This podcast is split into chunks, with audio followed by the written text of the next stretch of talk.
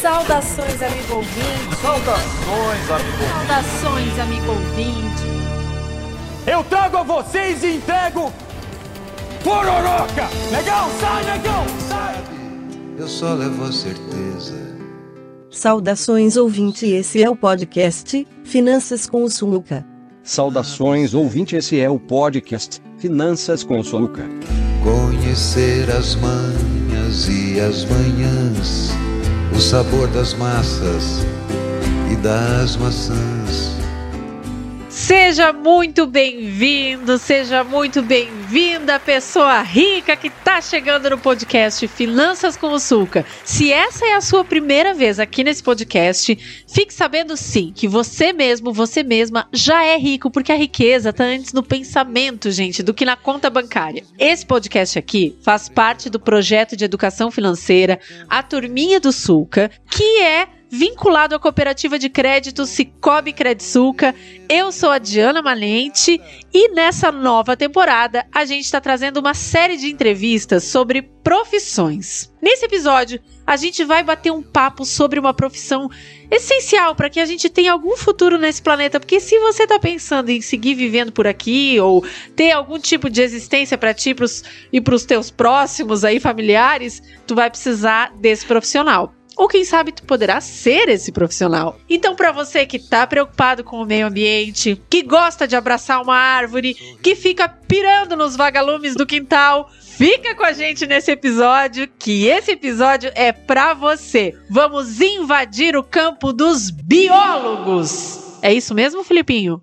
Exatamente. Meu nome é Felipe, também conhecido como Filipinho, não sou conhecido na Europa e no Brasil inteiro.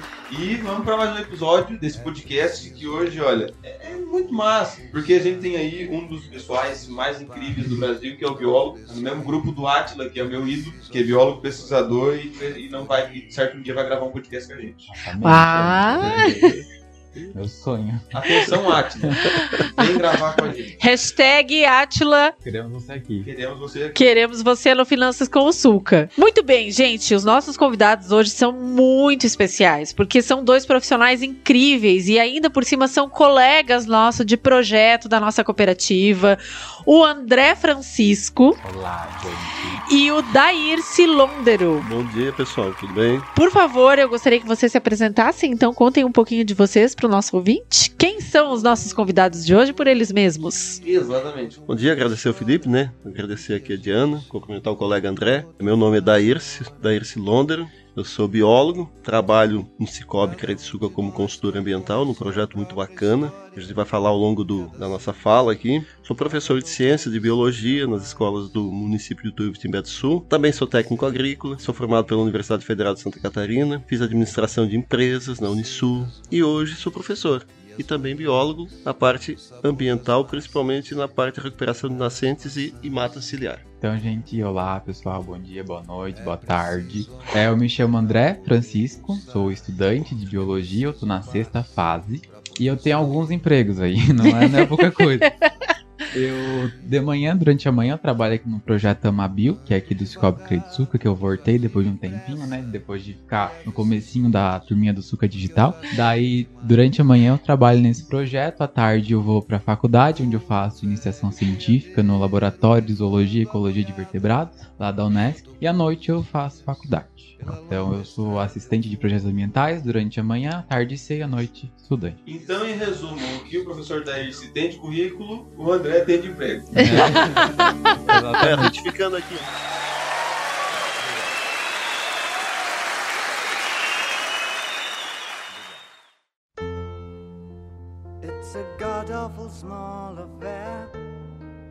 A gente tava conversando, né, Filipinho? E a gente queria que vocês começassem contando um pouquinho pra gente como é que foi esse momento da escolha pela biologia. Porque a gente tá conversando aqui e o nosso ouvinte, ele tá nesse momento da escolha, né? Profissional, e muitos deles estão aí nessa sofrência. O que, que eu vou fazer da minha vida? Ou, ah, eu vou optar por uma profissão que me dê dinheiro. Perdida. né? Ou o outro, não, eu vou fazer o que eu amo e eu não quero saber de remuneração. Ou o outro, não sei nem o que, que eu vou fazer. Ou o outro, não, vou levantar da cama mais. Temos todos os tipos de cenários.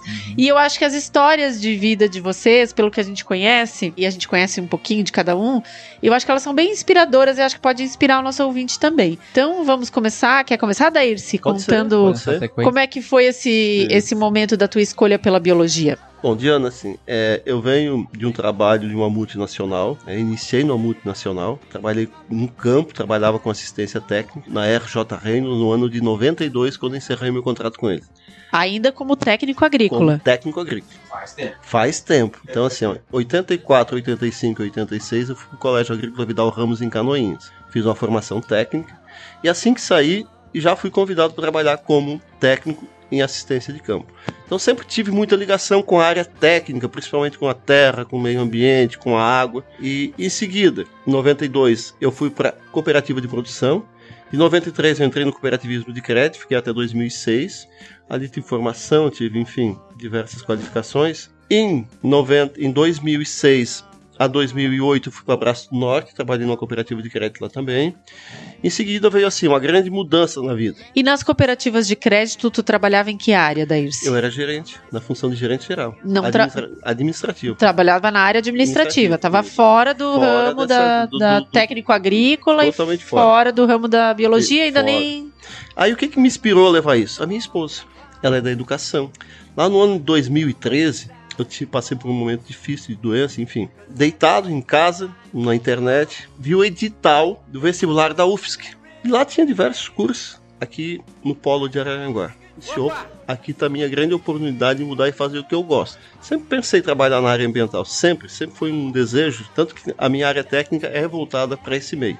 E aí comecei, fiz, fiz o curso, me preparei, fiquei quatro anos e meio na UFSC, né? Momentos difíceis de superação, porque estudar e trabalhar não é fácil, mas é desafiador, né, André? A gente fez um Tem podcast sobre isso aqui na Isso. turminha do Suca, no Nossa. Finanças com Suca. Se você quer saber a realidade de estudar e trabalhar, assista esse episódio. Episódio 32, primeiro episódio da temporada. Gente, trabalhar e estudar não é fácil, mas a vida não é fácil para ninguém. Eu penso que é, a vida é dura para quem é mole. E a gente precisa, e a gente precisa, assim, ó, tá focado e querer grandes metas na vida. Tá, mas deixa eu te perguntar. Tu tava nesse momento ali. Tu falou que tu teve um episódio ali de Isso, doença, isso, isso. resolveu fazer o vestibular, é isso? Como superação daquela doença que eu tava vivendo, Fez o vestibular. passei. Passou na UFSC, Passei- galera. Tá, tá, passei tá entendendo? Tá entendendo o é negócio? Isso. Tá entendendo? Há quanto 46 anos. 46 anos, pessoal. Tá entendendo? É, fez 46 vestibular pra UFSC, passou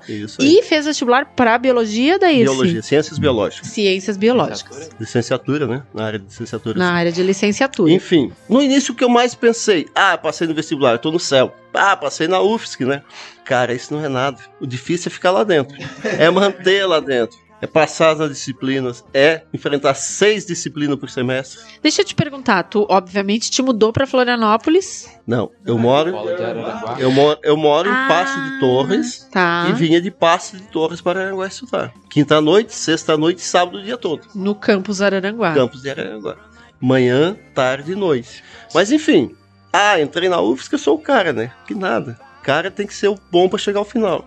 Começamos em 35, chamamos mais 10, mais 10, chegamos a 55, formamos em 15. Olha só. Pra você 15. que tá pensando, ó, a faculdade federal não é fácil. Não é fácil.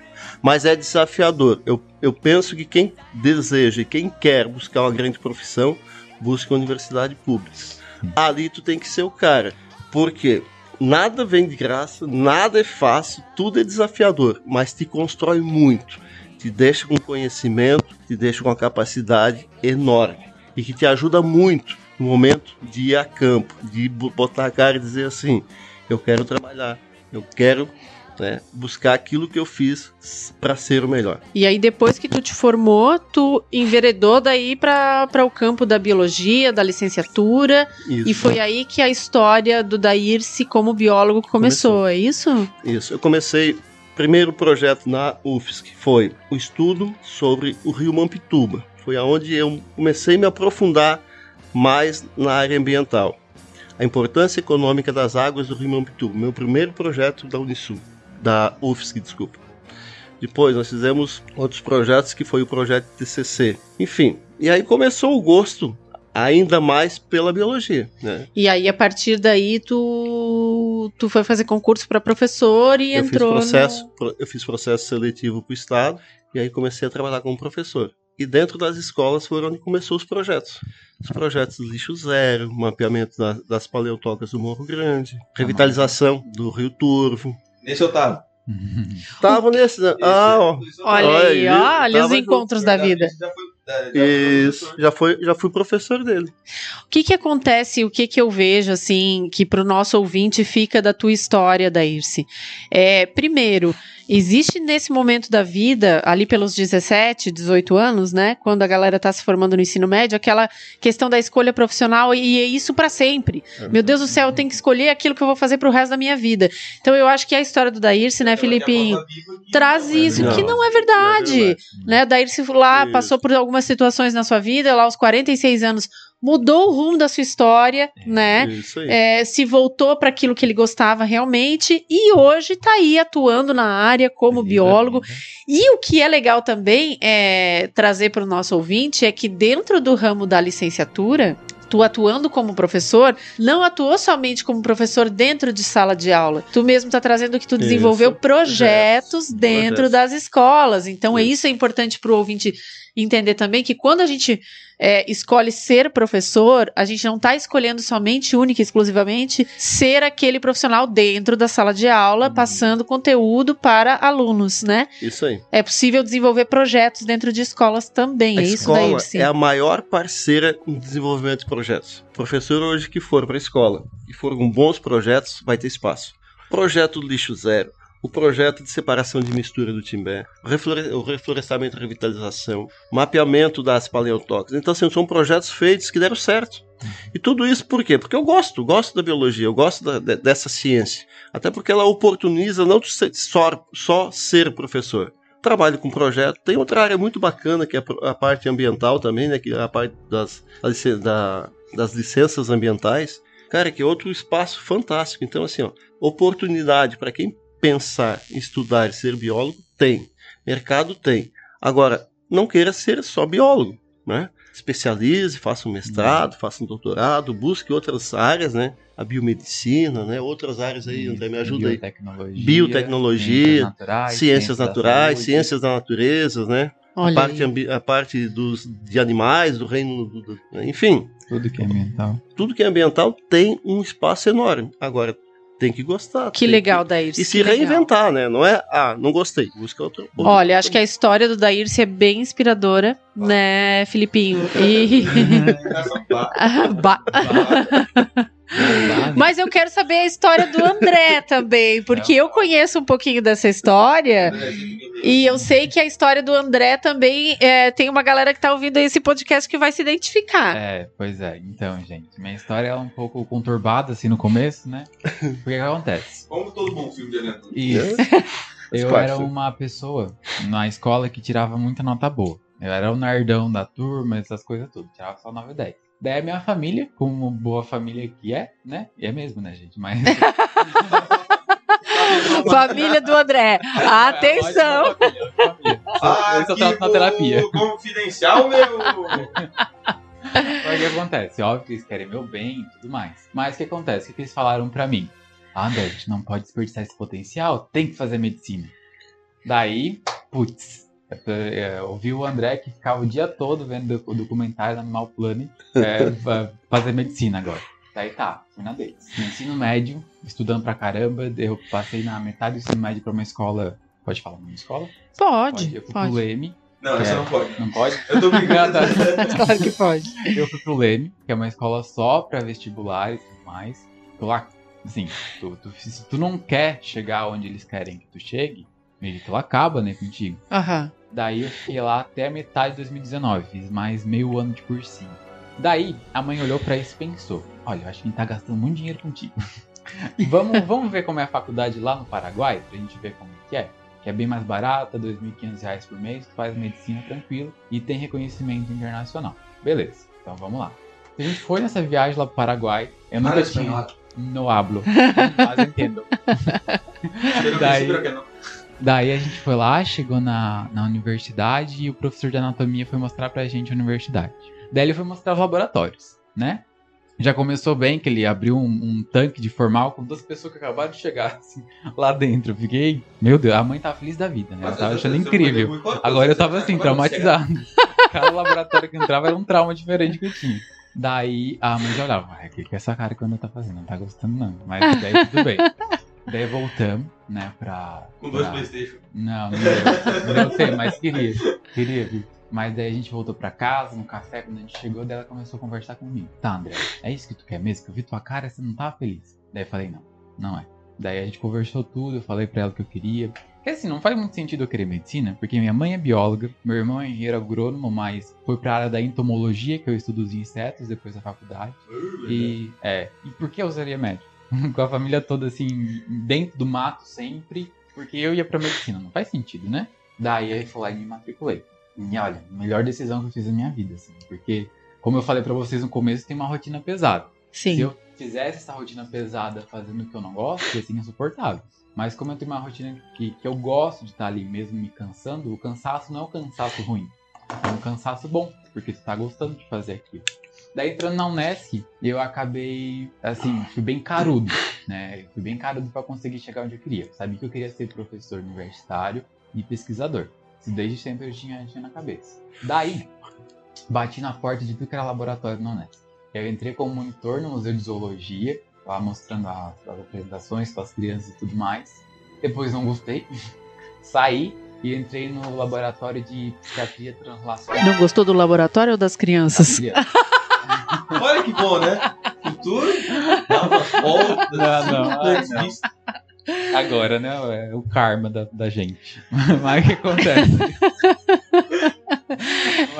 No início elas, elas nos aterrorizam, É, aí depois depois é tá uma relação de amor tão profunda que a gente não Isso. consegue mais viver sem essas pestes. Eles nos levam ao mundo deles. É, né? As É crianças verdade. têm essa capacidade, né? De tirar o adulto e fazer ser criança. É verdade. A Aí- gente só precisa se permitir. Se permitir. Mas segue, André, segue. Daí depois eu tava assim, ah, não- tô curtindo aqui, acho que não é o que eu quero ainda. Daí eu acabei encontrando um laboratório, que é o laboratório do professor Samira Vavassori, que é de psiquiatria translacional, com um grupo de transtorno bipolar. Daí eu comecei a trabalhar lá, com ciência e tudo mais, mas hum, é, tinha uma coisa lá que eu não conseguia, que era teste em ratinhos. Né, que lá tu tem que fazer o teste, tem que botar as injeções, ver comportamento. E ao final de cada teste, a gente tem a eutanásia desses ratinhos. E quem faz é o próprio pesquisador. Ai, meu então Deus. tem um dia que a gente chama de morte, que é o dia que os pesquisadores envolvidos na pesquisa pegam as suas cobaias e fazem a morte, que é com guilhotina. Daí é uma Ah, coisa que difícil de lidar, sabe? É, o pessoal que E- até o momento não sabia que É. seria, uma, a tal da eutanásia. Eutanásia, é né? isso, é matar cobaias. Isso acontece bastante na biologia, principalmente por conta da pesquisa. Isso é necessário, na ambiental também tem. É, Você fala- é guilhotina. guilhotina. Porque é, uma- é uma- é um dos Uhum. modos com menos sofrimento, né? O menor sofrimento possível e o menor custo possível. Né? Tem. Mas era tu mesmo? Sim, é uma guilhotina, tu pega, Ah, tu pega o ratinho, põe num saquinho assim. Sabe aqueles, aqueles saquinhos de confeiteiro? Uhum. Tu põe o ratinho nesse saquinho, ele fica paradinho, né? Você aperta Uhum. bem ele, põe ele na cabeça e, e vai. Porque Eles Gente. precisavam estudar o cérebro, né? Ver as proteínas, ver os hormônios Claro, que se ativaram. claro.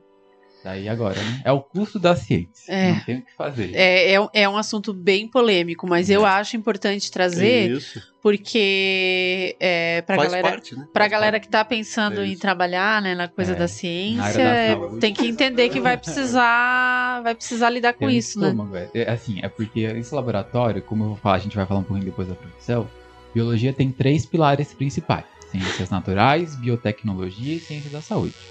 Na biotecnologia e nas ciências da saúde, quando a gente fala de pesquisa ou até exercendo o bacharel, a gente tem o problema de ter que trabalhar com cobaias vivas, porque tu precisa ali de um organismo que seja o mais próximo possível do ser humano para tu ter parâmetros de comparação. Então a gente tem que ter esse sacrifício. Óbvio que é tudo feito com muito respeito, tudo feito com o menor sofrimento possível. Mas, por exemplo, para as vacinas que a gente produziu, gente teve os nossos heróis, foram os ratinhos que se sacrificaram para a gente poder ter os testes que tiveram. Bah, tu vê, né? A gente nem, nem para pra pensar sobre isso, né?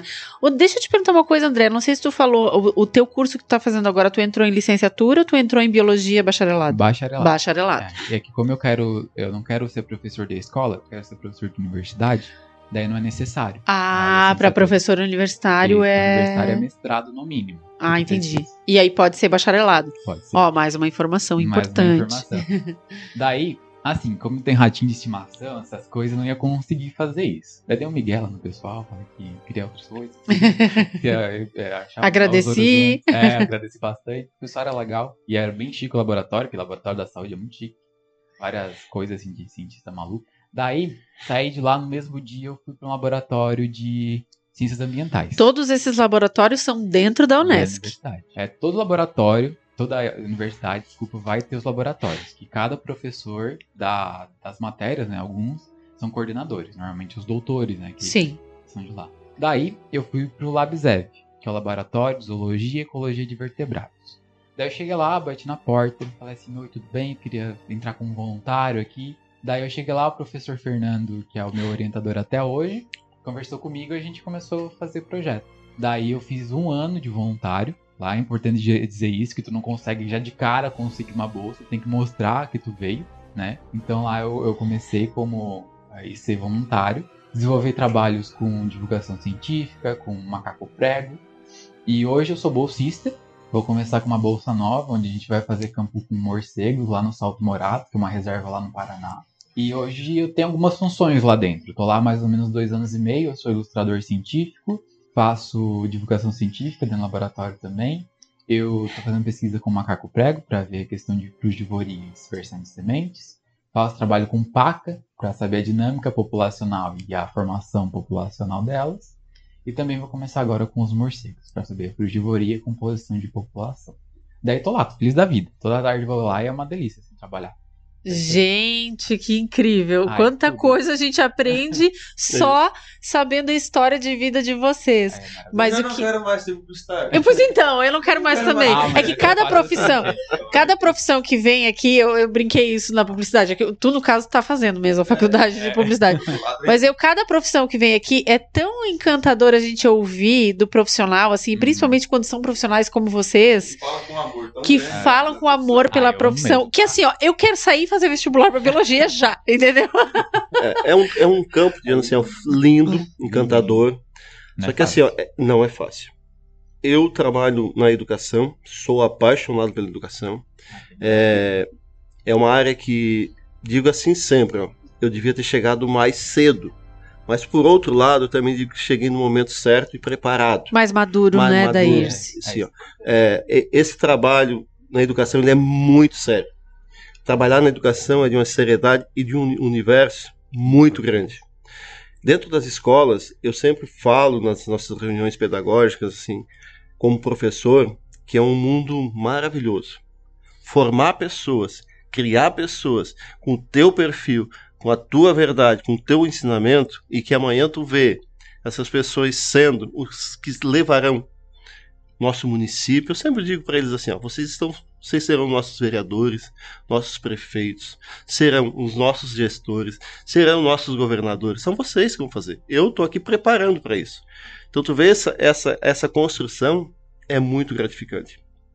E quando tu passa na rua, tu perde a identidade assim, ó, não tem mais nome da ERSE, tu tem professor. Professor. Professor é de professor. né, Isso, então essa identidade tu cria quando tu vai para dentro da sala de aula. E quem me levou a isso? A minha esposa, a Silvia, minha esposa é da educação. Tu vai ter que fazer ciências, tu tem perfil para isso, ela dizia. Olha tu vai ter só. que fazer isso. Tu vai ter que fazer biologia. Quando a gente namorava, né? E ela ou- ouvia sempre no trato com, com o meio ambiente, com a flor. Ah, por que, que a flor tem a cor amarela? A mesma flor do lado tem a cor, a, a cor vermelha. Por que, que a mesma flor do lado tem cor roxa? Pô, mas por que, que tem essas diferenças? Como é que eu vou entender isso se o sol é o mesmo, se o clima é o mesmo, né? Se o ar é o mesmo? Por que, que a mesmo, o mesmo espaço tem cores diferentes em plantas diferentes? Lembro, eu lembro que eu tinha assim, ó, vou contar duas historinhas aqui rapidinho, que eu entendi depois lá quando eu estudei biologia. Senta que lá vem a história.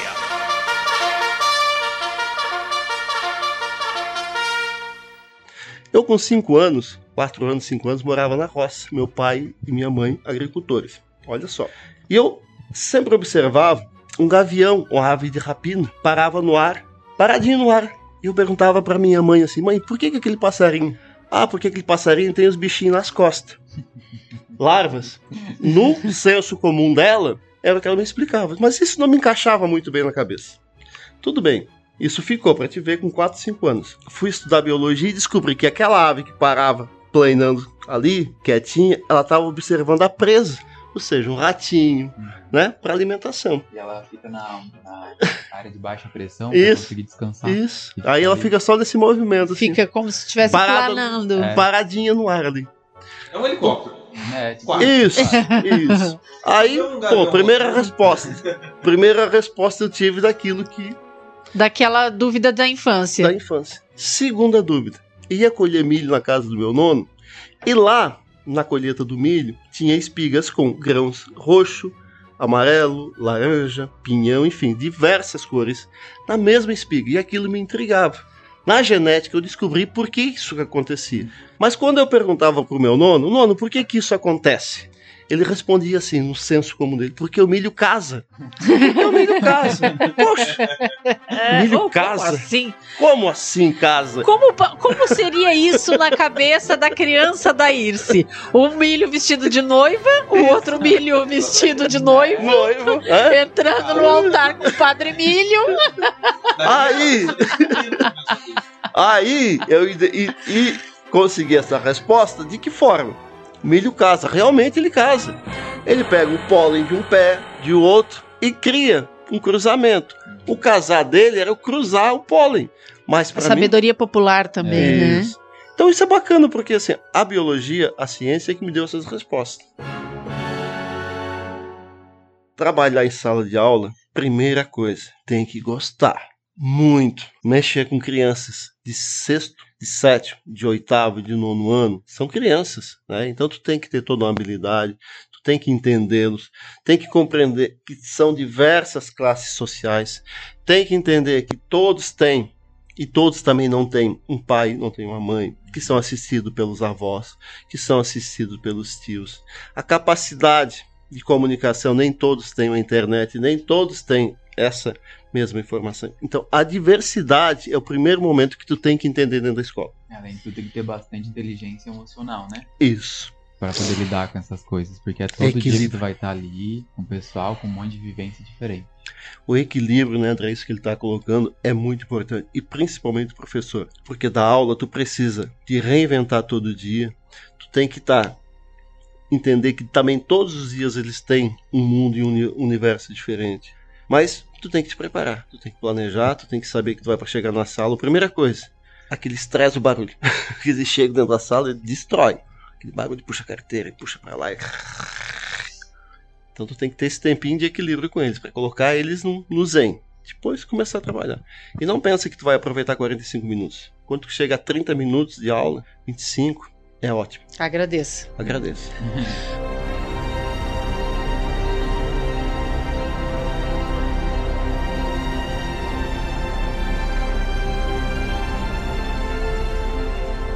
Mas nem só de lecionar e de ser professor vive e sobrevive o biólogo, certo? Eu quero saber um pouquinho o que faz, né? Eu acho que a gente já falou um pouquinho sobre o que o biólogo faz, mas talvez tenha alguma coisa a acrescentar.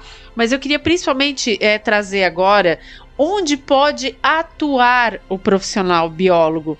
Além da sala de aula, né? Que é esse espaço que, que a gente conversou um pouquinho no bloco anterior. É, onde atua? Onde pode atuar? Vai lá, André. É, então, a gente tem que entender uma coisa, né? O que é a biologia? Bio, vida, logia, estudo. Logo, vai estudar tudo que é vivo. Tem muita coisa viva, né, gente? Tudo que é vivo Tudo que é vivo. não é só, não é só plantinha. Não. Não, não é só Tudo plantinha, que é não vivo. é só bichinho, coelhinho. Tudo que não tá Tudo que é tá vivo. Cinco reinos para estudar. Isso só na ambiental, né? Só na Tem ambiental. mais um bilhão de coisas, tem vários subconteúdos É. em cada coisa dessa, que é. Tem até aquela frase que até o Atila e a Marindo fazem. Se tu quer estudar uma Legal. ciência fácil, vai estudar física. É. Porque é tudo Tu certinho, ignora bonitinho. tudo pra fazer lá. É. Tu não ignora é, é, pressão do ar, tu ignora É, gravidade, só faz cálculo. Agora, na biologia, a regra é a exceção. A gente só tem exceção. Então é muita coisa, muitas coisinhas que tu tem que deixar bem claro para tu poder exercer a profissão. Tá, a gente tem isso. Na profissão como biólogo, a gente tem três possíveis capa- capacitações. Não capacitações. Prezamos pelo, po- pelo português incorreto. a gente tem a biotecnologia, as ciências da saúde e tem também as ciências naturais. É óbvio que quando a pessoa pensa na- no biólogo, vai pensar naquele naturalista, né? O Indiana Jones. O Indiana Jones, é aquela roupinha lá super errada pra biossegurança, que não protege nada.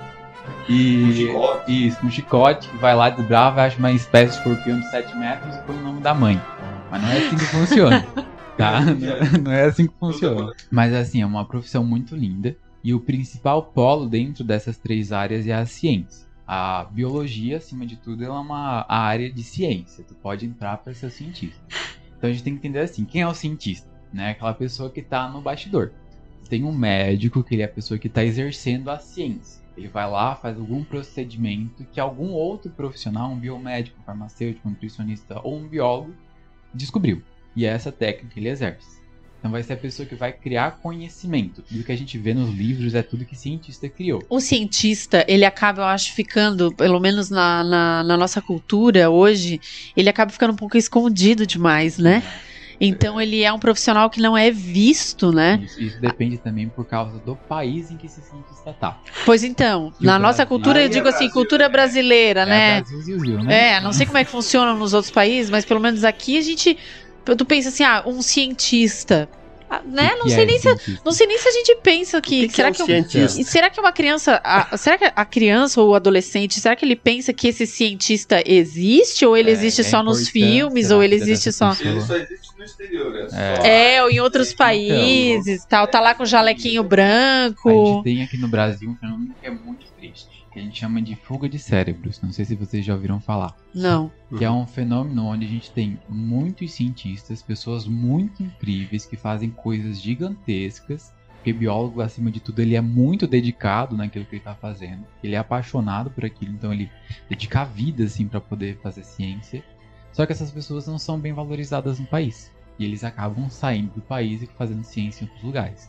Por conta disso, o país é um dos un... o Brasil é um dos únicos países do mundo que não tem um Nobel de qualquer área. Porque essas pessoas, elas saíram do Brasil. Tem brasileiro que ganhou Nobel? Tem, mas não pro Brasil. Ganhou pro Canadá, ganhou pra França, não pra gente. Olha só. Porque a gente não valoriza. A gente tem o- os cientistas, né? São uma pessoa que faz mestrado, doutorado, um pós-doc, é professor universitário. E essas pessoas, elas são muito pouco valorizadas. Porque tem a bolsa de mestrado, doutorado, que ela não tem reajuste há oito anos. A gente sabe que a situação financeira do Brasil Sim. mudou bastante. A gente tá Sim. com maior dificuldade de comprar as coisas. Sim. Então, não houve. Por isso a gente tá tendo assim uma... Uma pouca debandada. Uma debandada. É, e, e um detalhe assim, Diana, ó, dentro do que o André falou, nós temos hoje o cientista. Quem é esse cara? É o cara pesquisador. O que é a pesquisa no país hoje? O que, que a gente enxerga de pesquisa no Brasil hoje? Alguém sabe me informar alguma coisa de pesquisa? É muito pouco, Eu mesmo porque não sabia. Ele Eu acho que hoje em dia, com a questão da daqui- vacina, se. É. Até se popularizou um pouco essa questão da pesquisa, né? Pesquisa, isso. Que- Por que, que nós tivemos eficiência na- nessa última pandemia? Os pesquisadores, os cientistas, dedicação. Então, assim, foi muito rápido. Foi muito rápido isso acontecer. Mas, por outro lado, nós não temos essa valorização internamente, né, André? Pouca, Uhum. Poucas pessoas aqui no país, o que a gente tinha de investimento na pesquisa, na ciência sem fronteira, tudo isso se terminou. E aí, Não se tem mais. as né? pessoas que se sobressaem migram vão para outros países, porque as são oportunidades são valorizadas. melhores. Aqui né? no Brasil, a, a profissão pesquisador nem é considerada profissão. É? Ah, como é em outros países. Então, eu acho importante pro adolescente que tá pensando, né, em ir para essa área da ciência, da pesquisa, é importante ele pensar também que vai ser importante ele se posicionar Hum. e, e talvez, ah, como é que eu posso dizer, atuar de uma forma para conquistar mais espaço nesse Isso. sentido, né?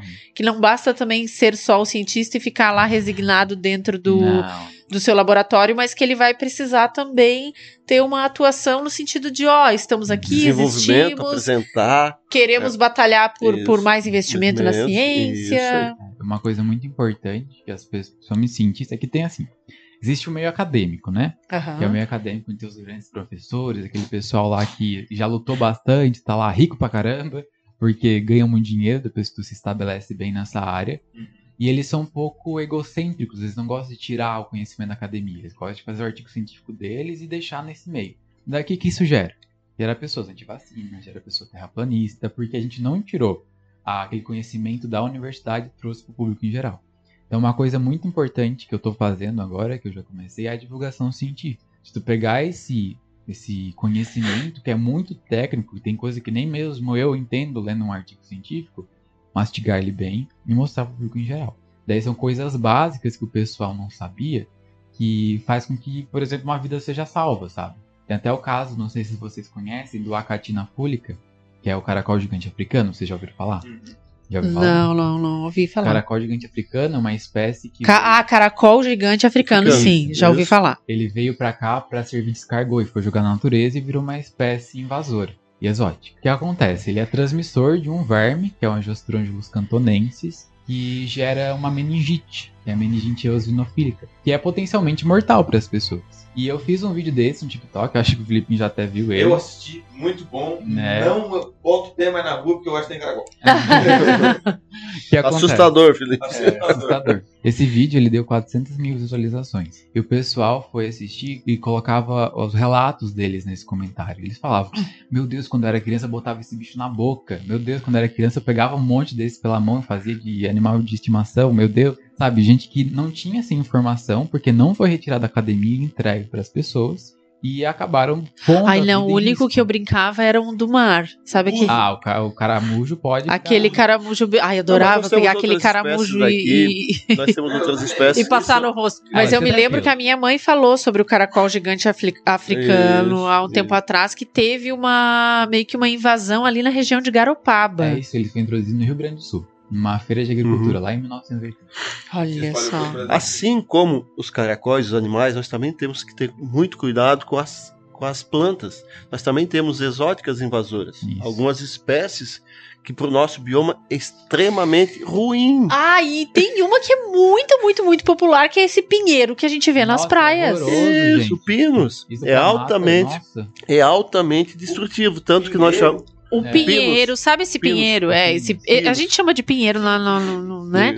Esse pinheiro comum que a gente vê nas praias, que dá aquele, aquele coquinho pequenininho, assim, É. que tem uma folha bem fininha e tal. Esse pinheiro é uma espécie super invasora. É Até onde eu sei, ele onde ele se estabelece, ele mata tudo que tá na É, volta é, e o que tá folhas. embaixo também. folhas, quando elas caem no chão e pro sol, ela mata tudo que tem ali em volta. Os, os- É uma o forma pinos, de evitar competição. é, o pinos ele é extremamente invasor.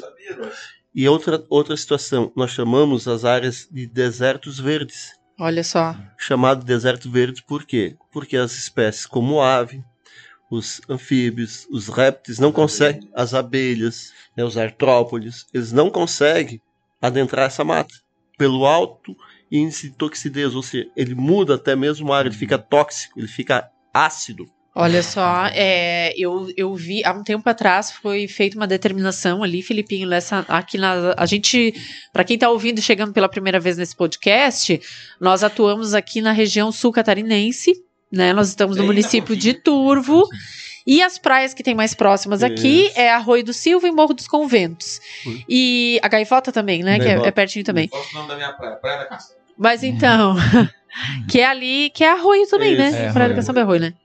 E saiu uma, determin- uma determinação há um tempo atrás da Prefeitura de Araranguá, não sei se vocês é, acompanharam, que todos os pinheiros que, que existiam plantados na extensão ali do Morro dos Conventos, na beira da praia, foram retirados. Glória. Eles foram cortados e tem uma determinação da prefeitura também que toda casa que tem pinheiro precisa também cortar o seu pinheiro. Não sei se isso foi executado nas residências ou não, mas eu sei que na beira da praia já foi eh, tirado tudo Sim. o que tinha Ele, ali. ele é tão tóxico que ele consegue alterar o pH da água.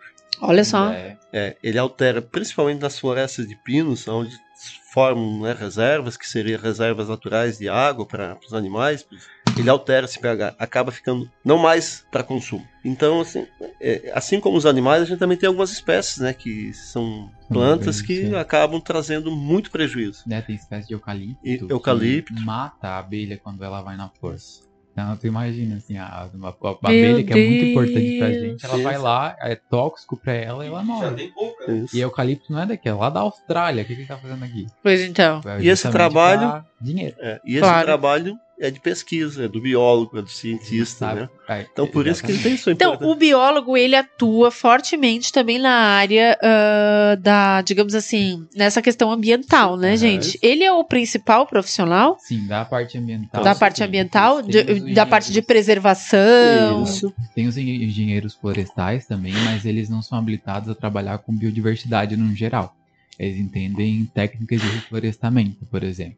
Entendi. Mas entender a biodiversidade, ser um taxonomista, por exemplo, aquela pessoa que classifica os animais, biólogo. Não tem outra pessoa.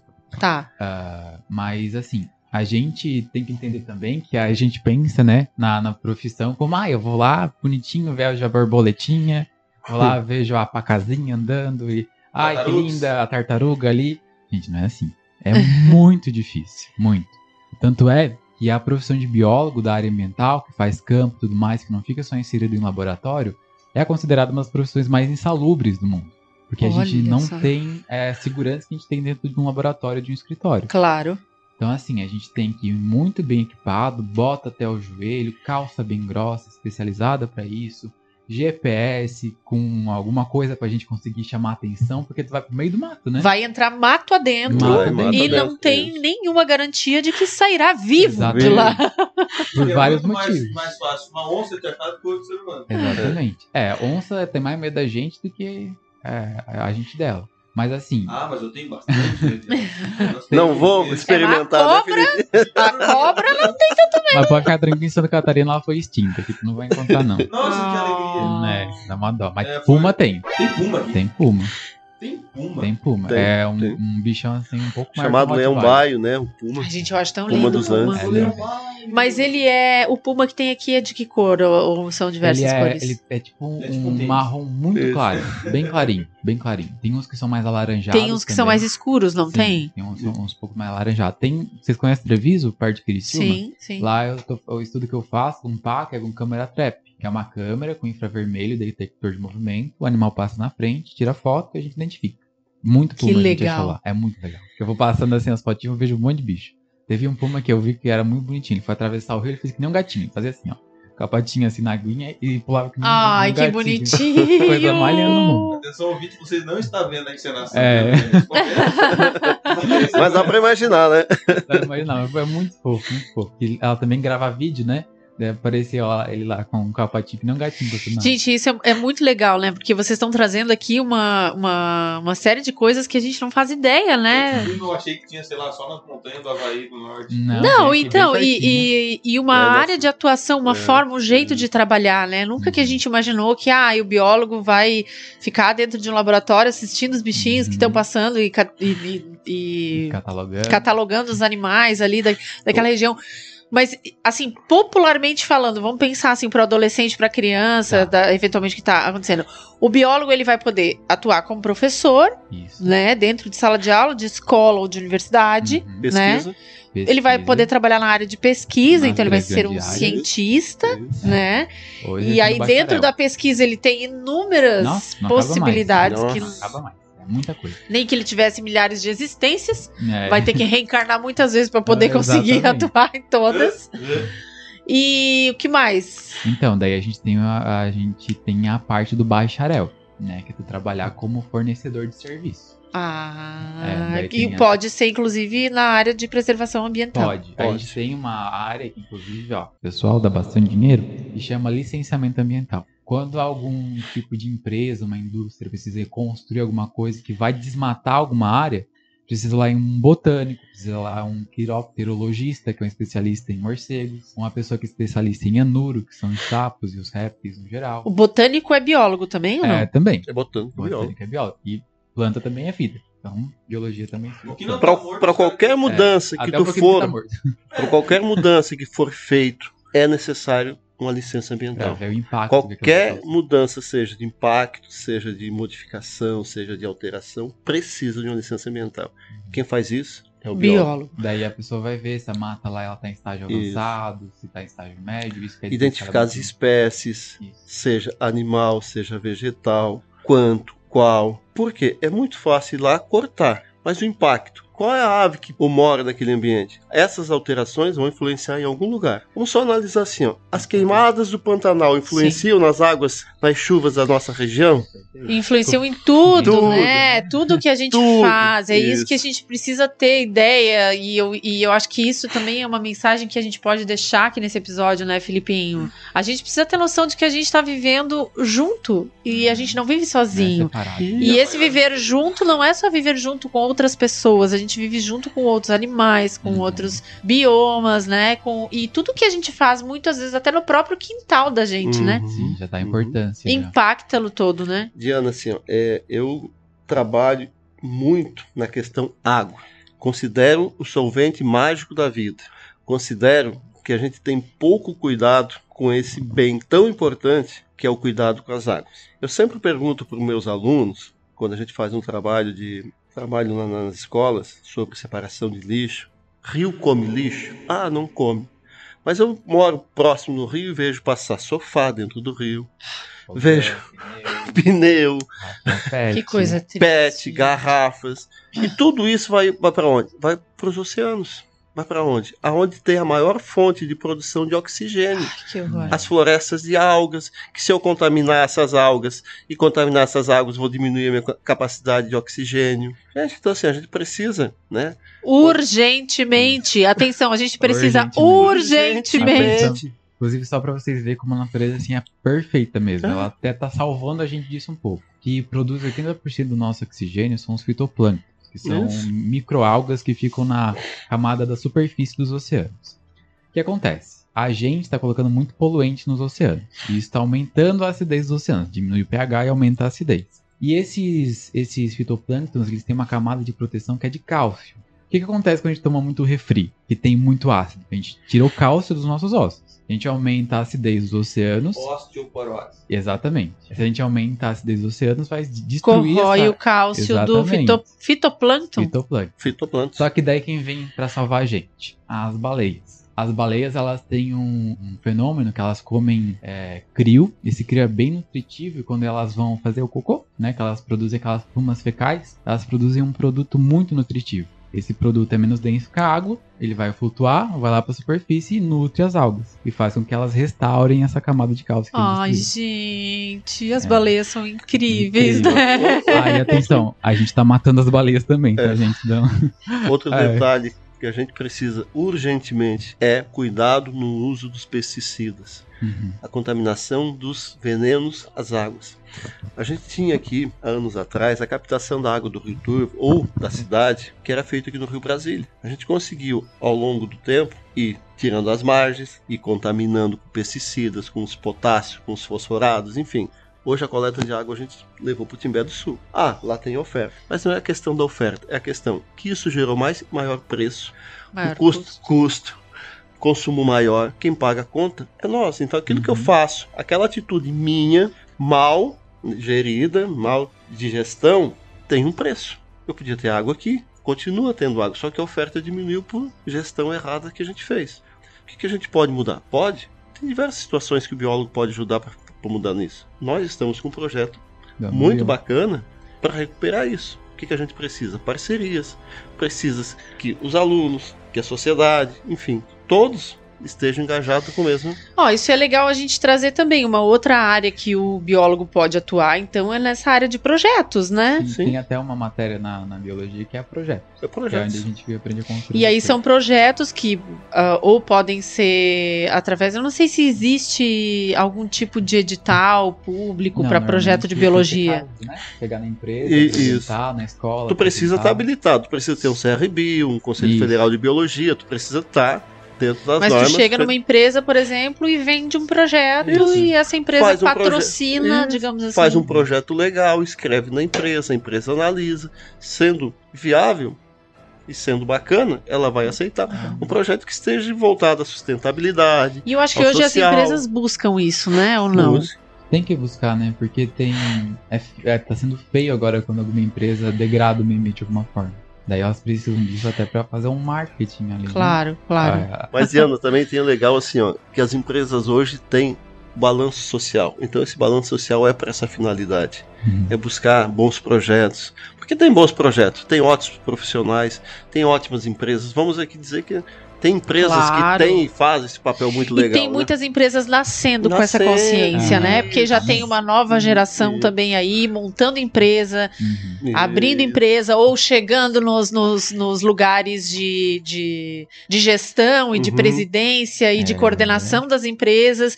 E aí a gente vamos, vamos ter que fazer o dar honra ao mérito aqui, né? É. Vamos falar um pouquinho da cooperativa que a gente Isso. trabalha, que Isso desenvolve dois projetos incríveis, Incríveis, que é a né? Turminha do Suca, Suca. que é um projeto de educação financeira, e agora o Ama Bio, que é o projeto onde o André e o Dair se trabalham e que vocês podem acompanhar no Instagram aí, tem é. Instagram da Ama Bio. Depois no final a gente dá o Projeto recado de novo.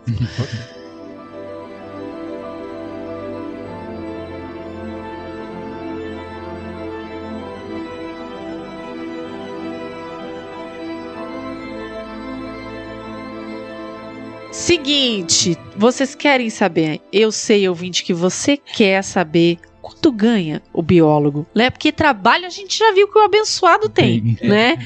Trabalhar a gente já viu que ele tem que se ralar bastante. É, muito, literalmente. E que tem que saber bastante, que tem que estudar bastante, mas afinal de contas, é, como tá a remuneração do biólogo? Vamos falar um pouquinho sobre isso nessas áreas de atuação aí. O que, que vocês podem trazer para esse adolescente que está pensando em fazer biologia e daqui a pouco tá na dúvida dizendo que ele vai ser pobre o resto da vida e só vai trabalhar por amor?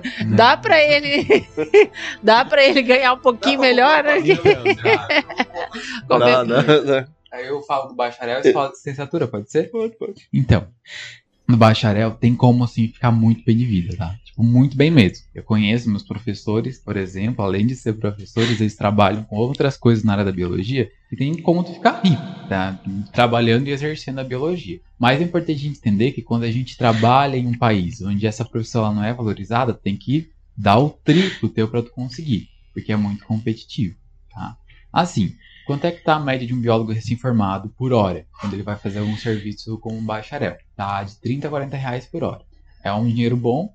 Sim, muito bom. No mês ele pode tirar uns 3 mil, 4 mil. Se tiver bastante trabalho, tem biólogo que tira 12 logo de, de início. Mas essa é a regra? Não, essa é a exceção. Porque é muito difícil encontrar esses polos de emprego, principalmente do licenciamento ambiental. Mas se a gente for ver aquele polo que mais dá dinheiro dentro da biologia, vai ser a, a parte da área da saúde. Então, se você for pesquisador para depois ser professor, você vai ganhar muito dinheiro, porque a área da saúde dá dinheiro.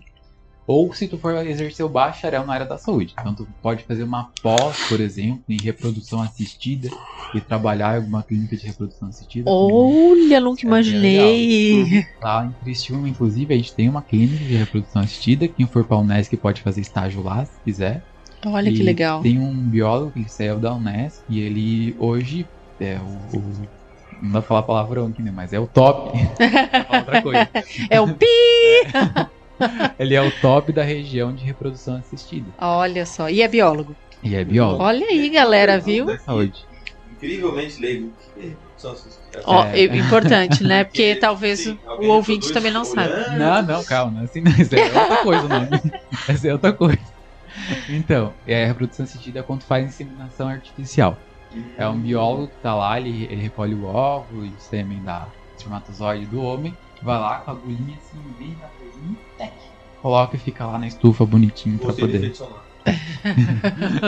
Agora, aí, É e quando, aí é quando a biólogo... célula masculina entra na célula feminina, faz tec, né? Isso, exatamente. Essa é exatamente. Reprodução. Você sabia que fazia tech? Você não sabia. É por isso que você tem que ouvir o nosso podcast. É, ué.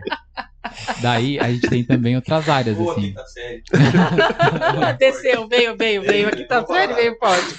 Desceu o- Daí tem várias poses, assim, que tu pode fazer, sabe? Tem lá análises clínicas também, esses laboratórios de exames que também pode trabalhar. Claro que tudo com especialização depois da biologia, tu não pode exercer essas coisas logo depois da faculdade.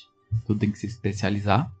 E além disso, tem a biotecnologia, que também é o mesmo tipo de coisa. Você pode exercer serviço para multinacional. Como temos professor, é, tem história muito legal. Tem um, um professor meu, que é o meu professor de microbiologia, beijo Thiago, que ele trabalhou numa multinacional com biotecnologia. Ele era geneticista, que era quem mexe com genética.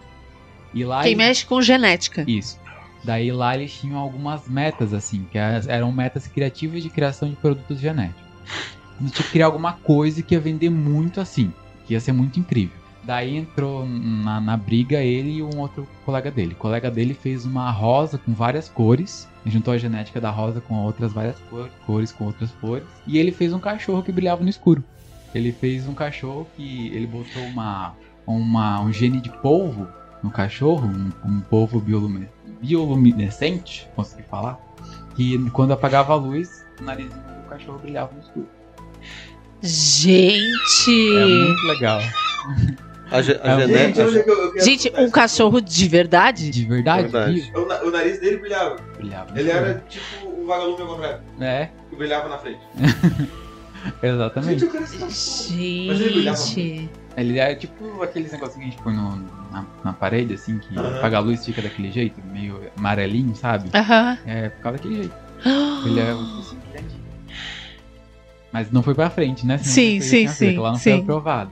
Acho que foi comissão de Foi ética. Foi Como comissão de não ética. Eu acho que é por causa da comissão de ética. Por conta que ética. pode É ter um possível. pouco mais de sofrimento e tudo É mais. possível. Escuro? Mas daí a flor Qual é multicolorida a é raça foi. dele? Rudolf, Rena do Papai Noel? Aí ia ser ótimo. Ia ser. Vender Mas ele chegou a criar o cachorro ou ele, ele, só, cri- ele já só fez o Fazem estudo? Cobaias. Tem cobaia, sim. Não, se eu chegar na casa desse cara e ele tiver um cachorro que brilha. Não, não pode, gente. Essas coisas são eutanasiadas depois. Não, Não, não. produto científico Não. é eutanasiado depois. Não pode sair. Isso aí tem um conselho de ética, Mas né? Precisa, precisa. Não, não Assim pode. como as classes, as categorias têm um conselho de ética, também dentro da biologia Claro, tem, né? claro. Então, Tem que ter todo um respeito. Não, e tem respeito, que né? ter, né, Tem que gente? ter. Porque é uma área bem, bem complicadinha, né? Sim, total. Mas assim, além da biotecnologia da ciência e saúde, tem também ciências naturais. Daí também tem mais um monte de coisa. Pode trabalhar desde o ecoturismo ao licenciamento ambiental. É bastante coisa mesmo. Coisa que dá dinheiro? Dá dinheiro. Só tem que entender e saber onde tu quer trabalhar. Ah, eu gosto de trabalhar com bicho e queria trabalhar não como pesquisador, queria ganhar dinheiro logo depois da faculdade. Você vai trabalhar com licenciamento ambiental. Você vai pro mato, você vai lá mexer com o bicho, pegar o bicho na mão, ver os rastros do bicho, produzir relatório para empresas. Isso dá muito dinheiro, tá? Tem pessoas aí com empresas muito grandes ganhando muito dinheiro só com licenciamento ambiental. É uma coisa que precisa bastante. Ah, eu gosto de planta. Tem licenciamento ambiental para planta. Ah, gosto de sapo. Tem para sapo. Ah, eu gosto de macroinvertebrado bentônico. Tem isso. A gente pode dizer que a biologia é uma profissão é, que vai, assim, com, com essa questão de que a gente está vivendo ambiental, né, tão complexa no, no planeta, no mundo hoje, a gente pode pensar que o biólogo é uma profissão, já é uma profissão do presente, né, mas ele é uma profissão que tende a crescer muito, Muito no mais. futuro e Muito ter mais. melhores remunerações e ter Hum. mais atuação no mercado e ser um profissional mais necessário. Nossa, total. É, é assim, na minha consideração, é uma das profissões do futuro mesmo. É uma das que mais tem espaço hoje, né? Em função do, do momento que a gente vive, é o biólogo. Porque eu fico pensando, na hora só. que o bicho pegar, Que já Olha, tá pegando. de verdade, já tá pegando, mas, A questão, a questão mas a hora que pegar de verdade, eu acho que é, to- é- é meio que nem a história da vacina, né, agora, né? Isso aí. O bicho pegou, foi, correu todo, todo mundo, mundo. desesperado Isso, pro, pro, pros cientistas, pelo amor de Deus, nos salve. Então, assim, Exatamente. esse mal, esse mal da pandemia foi um uma grande oportunidade para esse profissional. Uhum. Ou seja, teve que vir uma situação totalmente adversa para mostrar que é- essas pessoas, essa área da Sim, biologia, são importantes. Quando a gente volta para agora para a área da licenciatura, Da licenciatura, Vamos isso. lá. Vamos falar vamos sobre falar diretamente o valor de um professor em sala de aula com 40 horas hoje, 5 mil reais. Se tu for fazer 40 horas, se for fazer 60 horas, 8 mil reais. É ruim? Não sei, depende da avaliação Claro. de cada um Claro. né? Aí se tu for trabalhar na área ambiental, pode chegar até 15, 16 mil reais com licenças né, na área, em outras áreas. Claro que não é isso inicial, mas vamos considerar que tem profissionais esse valor. Então tu imagina hoje, é ruim 8 mil? Eu penso que não. Não, Não, nossa, claro que É um não. bom salário. Oito. Então, Não, e outra coisa, né? O que que a gente. A gente tá muito. ah, a educação, convers- a educação paga isso hoje. Não é algo que não é a realidade. É a realidade. Se tu for ser professor hoje de 60 horas no estado de Santa Catarina, tu vai ganhar. É isso que eu ia te dizer. Nós estamos falando de Santa Catarina. Isso, é, tô falando né? aqui. Que Então, é talvez uma 8 realidade. mil numa, numa grande cidade como Ah, São Paulo, né? sim. Pode ser É, que não seja. Não é o que é 8 mil Isso. no estado de Santa Catarina, mas Isso. aqui. É, falando daqui como profissional. Então, assim, é uma realidade? É uma realidade. Então, tem espaço para isso? Tem. Tem falta de professor? Tem. Eu tô feliz com isso. Olha só. Olha só. Eu tô feliz. Ô, ô Dair, a gente, esses dias a gente teve um, um- um professor aqui que foi convidado, conversou com a gente no podcast. Também estará, não sei se já estará publicado ou não. Agora, não sei. Não lembro. Talvez já esteja. Talvez já esteja ou não, mas assim, é, a gente tem um episódio que a gente Aham. vai falar sobre formatura. Sim. Então a gente convidou um professor que ele é ele é regente de, de, de terceirão, assim, a- nos últimos anos chegou a ser regente de dois terceirões. Nossa. Então, assim, o Daírcio tá meio que nem esse, esse professor, assim, é, o, a professora de biologia é o Daírcio. Todo estado de Santa Catarina, o Daírcio tá dando aula. É, saiu agora, tá, tá hoje saiu né, o processo seletivo para mais dois anos do Estado de Santa Catarina, né, que é o processo para professores. Só para ter ideia, a gente está falando da categoria de professores, a gente passou por momentos muito ruins. Sobraram poucos professores, pouquíssimos professores, Deixa mas pensa pouquíssimos. Tá, e deixa eu te perguntar uma coisa. Esse professor ah, que se candidata hoje para esse concurso, Sim, é, ele precisa ter o que? Ele, se ele for só formado na graduação como biólogo, ele já pode. Licenciatura. licenciatura, ele já pode. pós-graduação, mestrado, doutorado. Tá, mas ele, se ele tem só a graduação, ele já pode se Ele candidatar. já- então, já digamos, pode. terminei a faculdade, eu já posso começar a atuar Posso. como professor de Mas tem escola. uma competição ali dentro, né? que Tem que levar em consideração. É, não é tudo fácil, tá? Posso eu não estar habilitado e fazer o processo seletivo para ser professor? Posso. Só que daí tu vai para uma outra classificação. Por exemplo, eu tenho os habilitados e não, e não habilitados. Eu, como não habilitado, a partir da quinta fase, se eu passar no processo seletivo, eu posso dar aula? Claro que eu posso. Só que tu vai para uma fila de espera. Como não habilitado? Não entendi. Explica se tu melhor. não estiver formado ainda, tu pode dar aula. Ah, a tá. partir da quinta fase. Ah, ó, informação É, importante. É, a partir da quinta fase. Então, assim, é uma oportunidade. Eu, até esse ano, eu estava trabalhando como não habilitado, porque quando eu fiz o processo, eu não estava formado ainda. Olha só.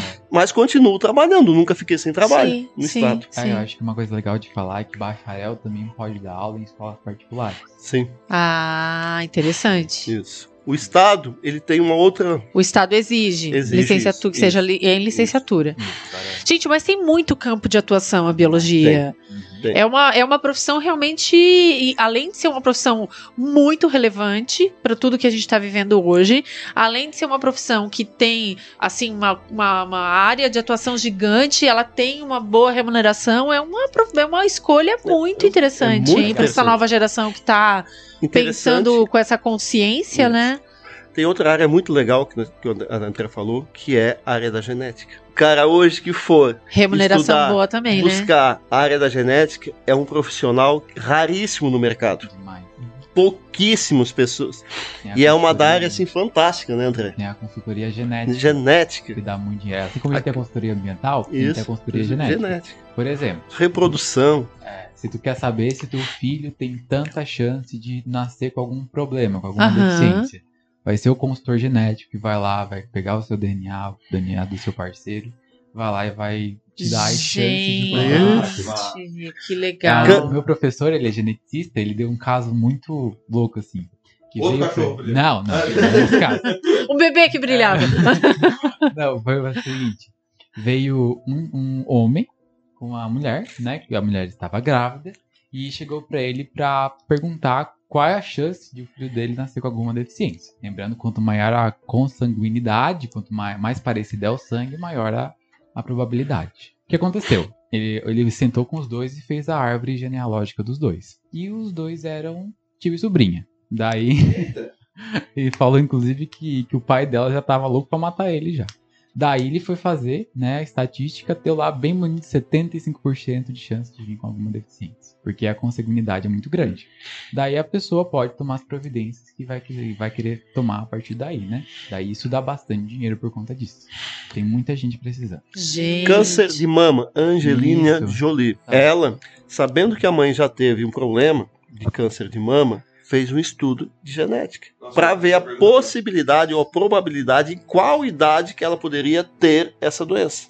feito esse estudo, a genética disse que a partir da idade tal há a possibilidade. O que, que Uhum. ela fez? Ela fez a retirada antecipando essa doença. Retirou as mamas Isso. E e, quem- implantou Isso. silicone no lugar, Isso. provavelmente. Isso aí. Então, É, esse é demais. estudo é a genética. Gregory Mendio, que foi o pai da pesquisa da genética, que pegou as ervilhinhas, né, fez É aquela contagem.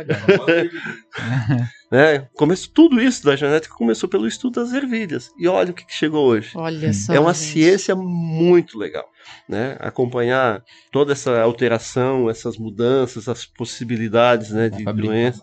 muita coisa. É, né? É muito pô, legal. Muito, muito, muito bacana mesmo. E é, é uma oportunidade de mercado muito grande. Sim. Pode ser por isso. pô. Gente, olha, eu tô, eu tô muito feliz com esse podcast. Eu espero que o nosso ouvinte também, né, Filipinho? Eu acho que, olha, foi Não, o. aqui eu só sei falar. Então, assim, ó, é, não tem, é porque é. Nesse instante, entrando no site da universidade pra ver se tem vestibular. Então, olha pra mim também. Gente, é uma, é um. É uma área tão incrível, tão incrível, e vocês dois são dois profissionais tão capacitados e tão generosos também. Eu acho que vocês trouxeram assim um conteúdo que, olha, vai ficar eternizado aqui no podcast. A gente espera que chegue ao máximo número de pessoas interessadas, Oh, glória. estudantes e crianças, adolescentes. Amém. Então, é, como a gente vai trabalhar para que alcance mesmo, porque o que a gente quer é facilitar a vida de você, ouvinte, para você não ficar perdido aí, né? Sofrendo, chorando aí, na, na- deitado na cama, assistindo Netflix, pensando: meu Deus, eu não sou ninguém, eu não sei o que eu quero fazer. É, olha aí, ó, tá aí, a biologia é uma possibilidade, existe uma infinidade de áreas de Se atuação. você já gosta da área, entra que lá tu vai se achar. Exatamente. E se dedica, pelo amor de Deus, E- porque é e se dedica. E outra Isso, coisa, né? Entender também que não é um tiro que precisa ser certeiro de Não, primeira. não. Tá aí o Daírce é para comprovar. Ele fez a história dele na área da técnica agrícola, fez depois na área da administração, se encontrou posteriormente na biologia e tá aí na biologia. Com certeza, ainda dentro da biologia, ainda tá apontando para vários caminhos, né, Daírce? Buscando Então- especialização, na, na, na- tô terminando uma especialização, estudando as fases da Lua, quais as influências das da fase da Lua na Terra, se tem, quais. Então faça esse estudo também, né, nas marés, sobre a, a questão do meio ambiente, né, a questão da, da produção de, de, de seiva, qual, qual é a Lua mais propícia. Daírce, eu sei que tu já me contou Ah, que contei. tu é um cara popular. Então, gente, pra você aí que não sabe, que tá só ligado em Instagram, em TikTok, em Twitter, existe uma outra rede social no Existe. qual o Daírce é o não pode falar, ele é o top. Deixa aí a tua rede social, o endereço da tua rede social e, e para que se alguém quiser te achar e conhecer um pouco mais do teu trabalho de pesquisa, Daírce. Bom, a, na rede social que eu mais utilizo, né, como fonte de divulgação dos trabalhos, a tentar vincular nosso trabalho do Amabio e outros, e outros trabalhos que eu faço, é o LinkedIn. LinkedIn, tá? Acesse o LinkedIn, da Londra, arroba hotmail, vai, vai entrar lá no meu, no meu, no meu perfil. Perfeito. O cara é Ah. blogueiro de LinkedIn, eu acho que eu falei que Isso. Eu tenho E lá- não é só o Daírce, porque o Daírce eu sei que tem milhares de seguidores lá, eu não é? Tem, tem Tá com quantos seguidores? 30 mil seguidores. Olha aí, não É. falei? 30 mil seguidores no Atenção, Se LinkedIn. você quer ser biólogo, você pode virar o professor da IRS, você pode virar o dar o seu TikTok com não sei quantos milhões de views. Conta aí, dá, teu- dá teus endereços Ah, aí. menina. O Pirula.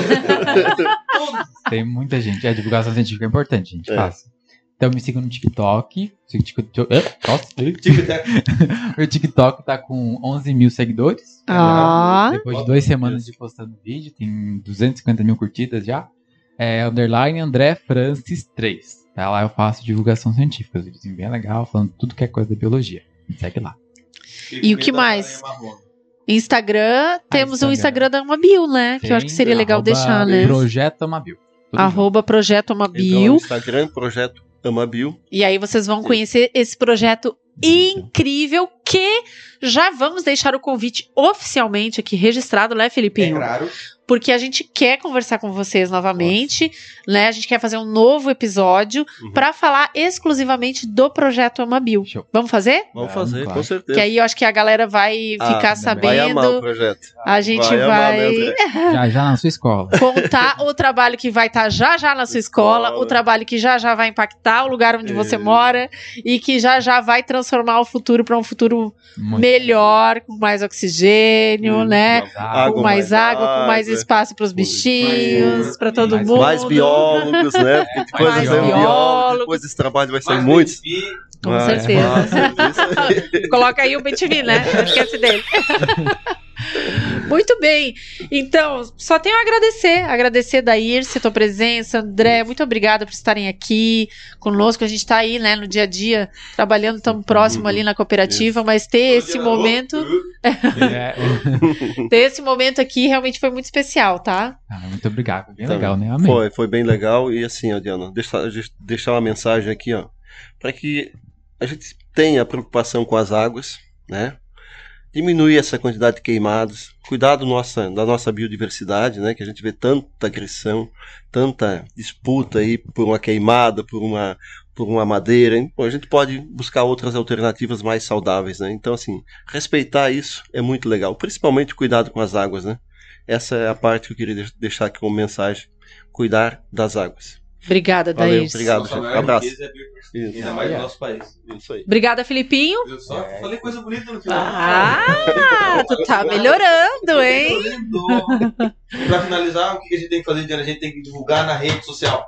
Então, a gente tem que divulgar na rede social, mas e hoje tu não vai fazer aquele teu pedido? Nossa, é claro que eu vou, mas Ah. antes, nos siga no TikTok, arroba a Turminha de Suca, nos siga no Instagram, arroba a Turminha de Suca, nos siga aonde mais? No YouTube, arroba a Turminha de Suca, siga o nosso podcast no Spotify, no Deezer. Aonde mais? Quer mandar um e-mail? Manda um direct, Manda manda, um e-mail, vai no nosso Vai no site nosso site www.